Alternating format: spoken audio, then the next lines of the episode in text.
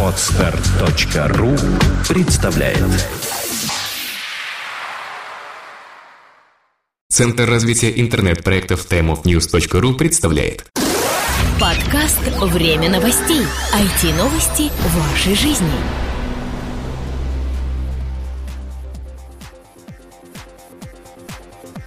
Здравствуйте, уважаемые друзья! Сегодняшний выпуск нашего подкаста «Время новостей» выходит под номером 111. Настоящий программерский номер, но наши новости последние полгода связаны не с этими сферами, а с отраслью интернет-технологий. Все это рассказываем вам мы, Сергей Болесов и Влад Филатов.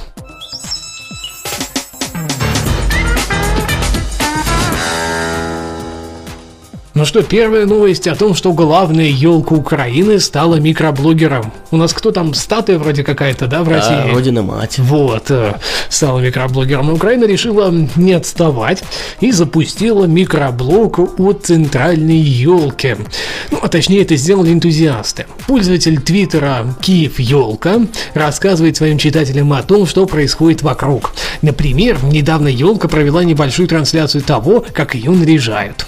До сих пор вешают гирлянды, щекотно, еле сдерживаюсь, чтобы не заржать на весь Киев, говорится в одной из недавних записей в микроблоге Елки. На момент вот написания этой заметки на ленте.ру э, на микроблог Елки было подписано э, около 70 пользователей Твиттера. Конечно, пока не очень много, но я уверен, что популярность Елки вырастет в разы с приближением Нового года. Итак, она была установлена э, в Киеве несколько дней назад. Впервые выбор властей, кстати, пал на искусственную елку, а не на натуральную. Но вот в связи с этим на властей накинулись многие-многие жители Киева, что, мол, ну, как-то не очень это выглядит а, красиво и все-таки искусственно, ведь как ни крути. Ну, знаешь, мне кажется, то, что вот предстоящий визит главы государства Киев Елка прокомментировала так. Ох, трясунка латун, волнуюсь. Хотя бы сегодня Янукович не забыл, как меня зовут. Да, в этой записи явно содержится намек на речь Януковича 2010 года, когда он не смог правильно сказать на украинском слово «елка». Ну что, вот так весело живет украинский народ. Предпраздничные интернет-продажи американцев достигли исторического рекорда. Если вы помните, буквально несколько выпусков назад мы рассказывали вам о том, что траты американцев в киберпонедельник э, достигли исторического максимума. Но, как сообщается в пресс-релизе компании Comscore, наибольшие объемы продаж пришлись не только на киберпонедельник, но и, например, на зеленый понедельник 12 декабря, э, день бесплатных доставок 16 декабря и сам киберпонедельник 28 ноября. Результаты всех трех дней превзошли прошлогодние, достигнув рекордных показателей. Радостно мне за американцев. А впереди еще Рождество, 25 декабря, перед которым, естественно, продажи еще будут подстегнуты и наверняка вырастут на такой приличный-приличный процент. Да, ну что, это, в принципе, доказывает нам, русским, что пора уже, хотя нам с тобой это не доказывает, мы с тобой и так, как бы, э, достаточно... И дня, и дня не без интернет-покупки да, не проводим. Да, а вот э, остальным россиянам это пример.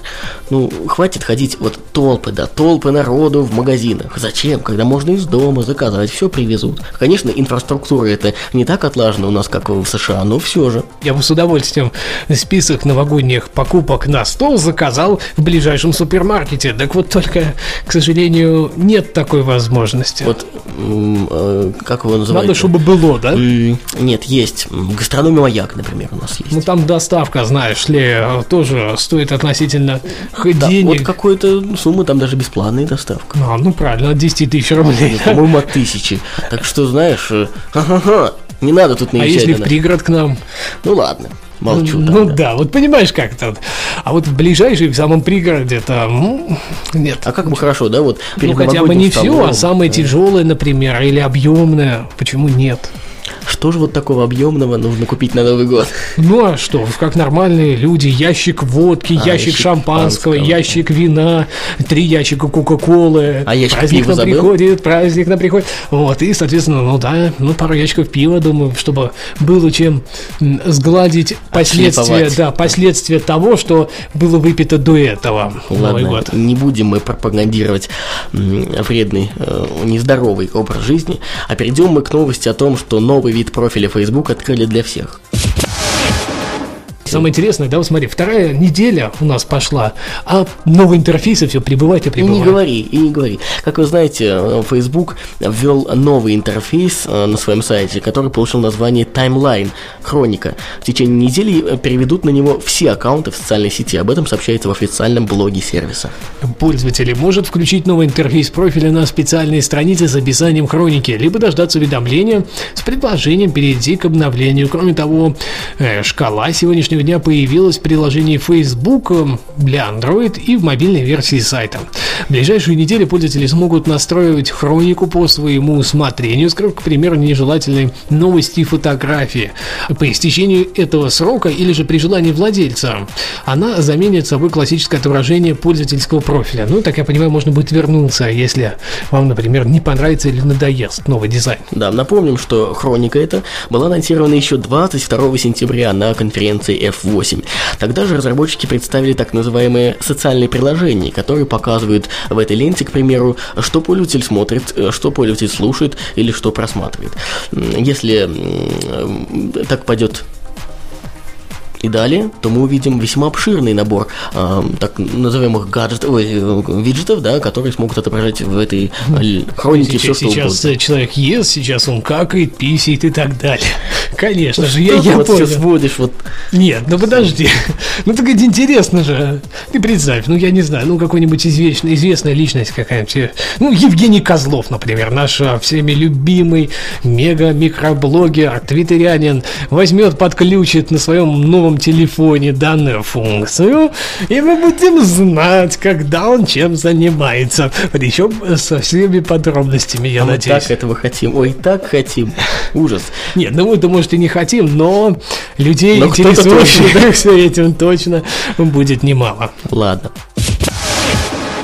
Пока Twitter обновляет свой интерфейс, на него смотрят э, инвесторы со всех сторон. И вот на этой неделе стало известно, что саудовский принц вложил в него 300 миллионов долларов. Саудовский принц Аль-Валид бин Талаль, крупнейший частный инвестор Citigroup, инвестировал через свой фонд Kingdom Holding 300 миллионов долларов в микроблоговый сервис Twitter, сообщает Bloomberg. Как отметил фонд в своем письме к саудовской бирже, вложение стало результатом нескольких месяцев переговоров. То есть мое подозрение о том, что э, толчком к этому стало обновление интерфейса Твиттера, оказывается верным. Ну да. А ты подожди, может он пришел и говорит, вы знаете, у меня есть желание вложиться в Твиттер. Говорит, ну вот пока я вот смотрю и не вижу, почему я должен вам вложить э, какие-то деньги. Они говорят, ну смотрите, вот смотрите, сейчас мы вам покажем то, что не видел еще никто, кроме сотрудников компании. Новый дизайн Твиттера. И так, оба ему. Он говорит, «М, Всё, вижу. Нет, он говорит, на 300 миллионов тянет. Он А говорит, «Э, он, он сидит, он смотри, какая улипупустечка какая же красотулечка. А что, еще и приложения будут едиными? А, На 300 миллионов долларов тянет, однозначно. А могло бы быть так, он пришел, допустим, когда это было, ну там в августе, да, или в июле, говорит, хочу вложить а, в сервис микроблогов ваш, ну, 100 миллионов долларов. Им говорят, подождите, сейчас. вы еще не Вы видели. еще не видели. И тут показывает, покажем. да. И тут раз, ну все, ну тут на 300 тянет Ну явно. да, да. Вот так вот. А, Сумма сделки предположительно позволит приобрести Аль-Валиду около 4% акций Twitter. Я вот тут, за эфиром, а, немножечко так э, раскинул мозгами и получил, ну, такую расплывчатую, конечно, сумму, которая не претендует ни на какой авторитет э, в ваших эм, умах, но все же получилось где-то около 7 миллиардов долларов стоит весь Twitter, весь пакет акций. А если так его будут раскупать, то он и того дороже будет стоить. Особенно мне нравится то, что у них наверняка теперь дальше пойдет покорение бирж со всех сторон. А Коль инвесторов-то много, и они такие знатные, видишь ли, вкладывают деньги. И не вот там доллар вложили, да, там или 100 миллионов каких-то, эти по 300 вкладывают. Вот-вот. А вот смотри, какая интересная еще деталь. Этот принц вложил э, в Твиттер 300 миллионов долларов, а на данный момент э, на ресурсе зарегистрировано чуть более 300 миллионов долларов. То есть получается, что он вложил по доллару на каждого из нас. Ну, тоже интересно. Лучше бы он нам раздал по этому доллару. Наверняка же этот принц не знает, что Твиттер в Казахстане больше не Твиттер. Ну, знаешь, такой закрытый ресурс с ярко выраженным, явно, я думаю, антикоемсемитским Оппозиционным как минимум уж настроен. да, не знаю, там, знаешь, можно прилепить все что угодно. Киргизская неправительственная организация гражданской инициативы интернет-политики подтвердила блокировку сервиса микроблогов Twitter на территории Казахстана, сообщает Key со ссылкой на ее представителя Алексея Бебинова. По его словам, к такому выводу в фонде пришли, изучив трафик, приходящий через Казахтелеком. Выяснилось, что Twitter недоступен у абонентов всех операторов, чей трафик проходит через эту компанию, в том числе у тех, которые физически находятся в Киргизии. Мы также проверили сети всех европейских, американских и российских операторов связи. Доступ к сайту Twitter через них не заблокирован, заявил, Бебинов. Он также добавил, что доступ к сервису в Казахстане можно получить с помощью анонимайзеров и средств обхода блокировок. Ну, собственно, о чем речь-то? Почему оказался заблокирован там Twitter в Казахстане? Эм, насколько мы помним, э, в день э, Конституции э, Казахстана и в день одновременной распада СССР, который праздновался на прошлой неделе. Все писали в Твиттер. Нет. Случились массовые выступления в Казахстане, а конкретно в одном из районов Казахстана. Ты уж тогда говори на их языке. Случились массовые дебоши.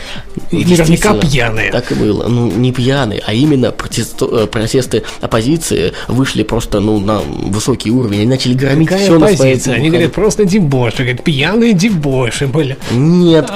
Оппозиция начала громить все, что только можно. Может быть, это была не оппозиция, а просто недовольные жители. Не знаю, не помню. А, но вот э, в связи с тем, что начались такие массовые демонстрации, правительство решило заблокировать Твиттер. Ну что, я не знаю, конечно, правильно или неправильно, но у нас большинство, видимо, стран скоро будет запрещать Твиттер.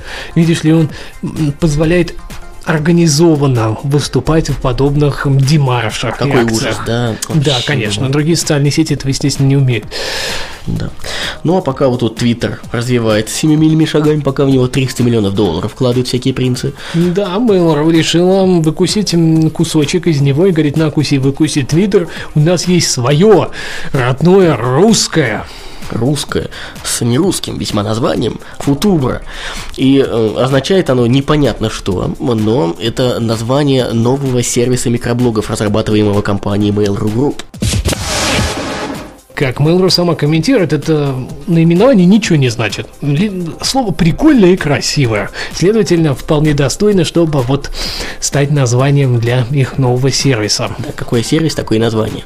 Об этом сообщает РИА Новости со ссылкой на руководителя проекта Алексея Терехова. Вот, кстати, комментарий твой совершенно неуместен, мы его особо не видели пока. А может быть, мы первые будем в очереди и скажем, вот же как Google Plus, и говорили, говно, говно.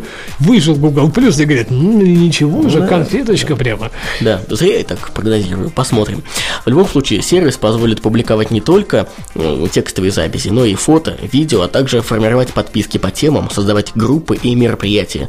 Такого в Твиттере точно нет. Кроме того, пользователи смогут отмечать понравившиеся им посты и, самое главное, оповещать подписчиков о том, что им скучно, передает агентство. Ну, ладно, хотя бы какие-то оригинальные идеи там проблескивают. Да. И самое главное, чтобы теперь интерфейс не подкачал. А, я так понимаю, интеграция на мобильные платформы будет. И она сейчас а, более-менее развивается и, соответственно, разрабатывается. Ну, а мы поживем, увидим. И пока вроде как а, стоит ожидать закрытого бета-теста. Ну, хотя бы закрытого. Да, в начале Mail.ru, пригласите года. нас, а? Ну, пригласите. Может быть, мы хоть маленький инсайтик какой-нибудь получим из оттуда. Также стоит отметить, что все выше озвученные новости взяты с портала лента.ру. Ну а теперь мы переходим к нашей рубрике «События недели». Определены лучшие стартапы 2011 года. Итоги премии «Стартап года 2011». 8 декабря в культурном центре Высшей школы экономики состоялась ежегодная церемония вручения премии «Стартап года», учреждаемая бизнес-инкубатором HSE. Уровень мероприятия в последние несколько лет повышался и достиг того момента, когда премию уже можно назвать не только неотъемлемой частью предпринимательского сообщества Москвы, но и важным событием для других городов России. В этом году, например, финал прошли проекты из Санкт-Петербурга, Омска, Перми, а участие принимали команды со всей России. Всего в этом году премия «Стартап года» собрала более 100 заявок на соискание премии, а в финал прошли всего 16 проектов, и 5 из них получили заветные золотые яблоки, статуэтки, традиционно вручаемые победителям премии. Итак, первой объявляемой номинацией стала лучшая технология. Ее вручили проекту iBuild App, который вруч... Э, которому помимо заветного золотого яблока и диплома достался также сертификат на 10 тысяч долларов на рекламу в сервисах статистики Life Internet. Этот приз вручал Герман Клименко, создатель сервиса как раз Life Internet. Также была вручена э, премия в номинации «Быстрый старт. Открытие года». Премию получила компания Top Delivery, которая на данный момент является резидентом бизнес-инкубатора Высшей школы экономики. Золотое яблоко команде проекта вручал Алексей Старыгин, младший партнер McKinsey и Company, который дополнил статуэтку сертификатом на услуги от специалистов McKinsey. Следующий по очереди объявили номинацию «Глобальный стартап». Глобальным стартапом был признан проект Cloudberry Backup – Премию ему вручил бывший вице-президент Mail.ru Group Всеволод Леонов. Четвертая номинация вручалась тем, кто уделяет внимание не только коммерции, но и социальным проблемам. Она была названа «Лучший социально значимый проект». В данной номинации в финал прошли целых четыре проекта. «Business to School» Москва, «Кнопка жизни», благотворительный магазин «Спасибо» и «Моя территория». «Золотое яблоко» отправилось в руки «Кнопки жизни». Премию вручила предприниматель и общественный деятель Алена Попова Попова, сказавшая, что все социальные проекты прекрасны, так как помогает не одному Васе, а сотням Вась. Ну и последняя номинация, пятая. Команда года была учреждена совместно с компанией Пруфи, поэтому приз в ней вручала основательница Пруфи Алена Владимирская. Премию получил проект «Доктор на работе». Вручая «Золотое яблоко», Алена Владимирская объяснила значимость номинации тем, что идея и технология практически ничего не значит на сид-стадии, а значит команда проекта. Напомним, что мы являлись официальными информационными партнерами премии «Стартап года 2011».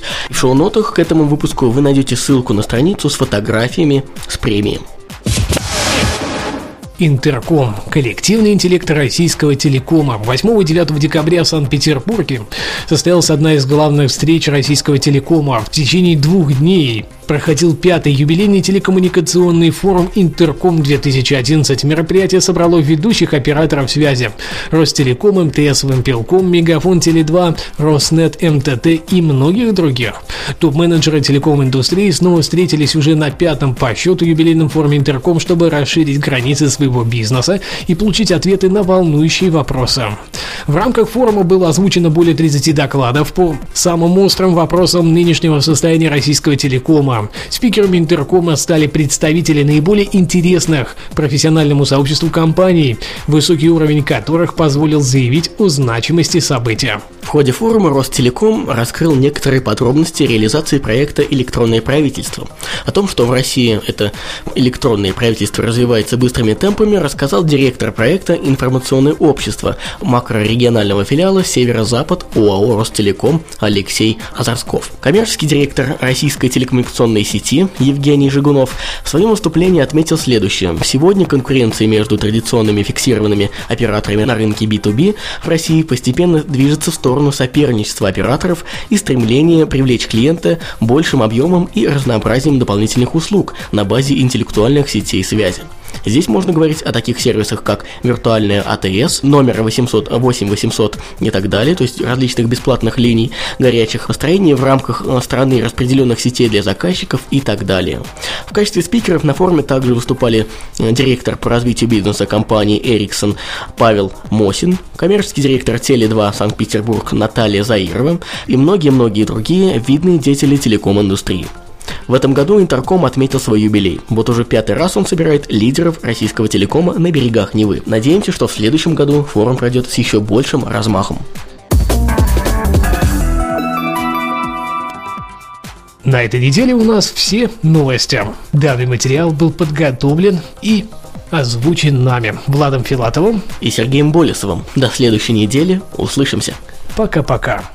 Подкаст выходит при поддержке независимой ассоциации русскоязычных подкастеров ruspod.ru Подкаст «Время новостей».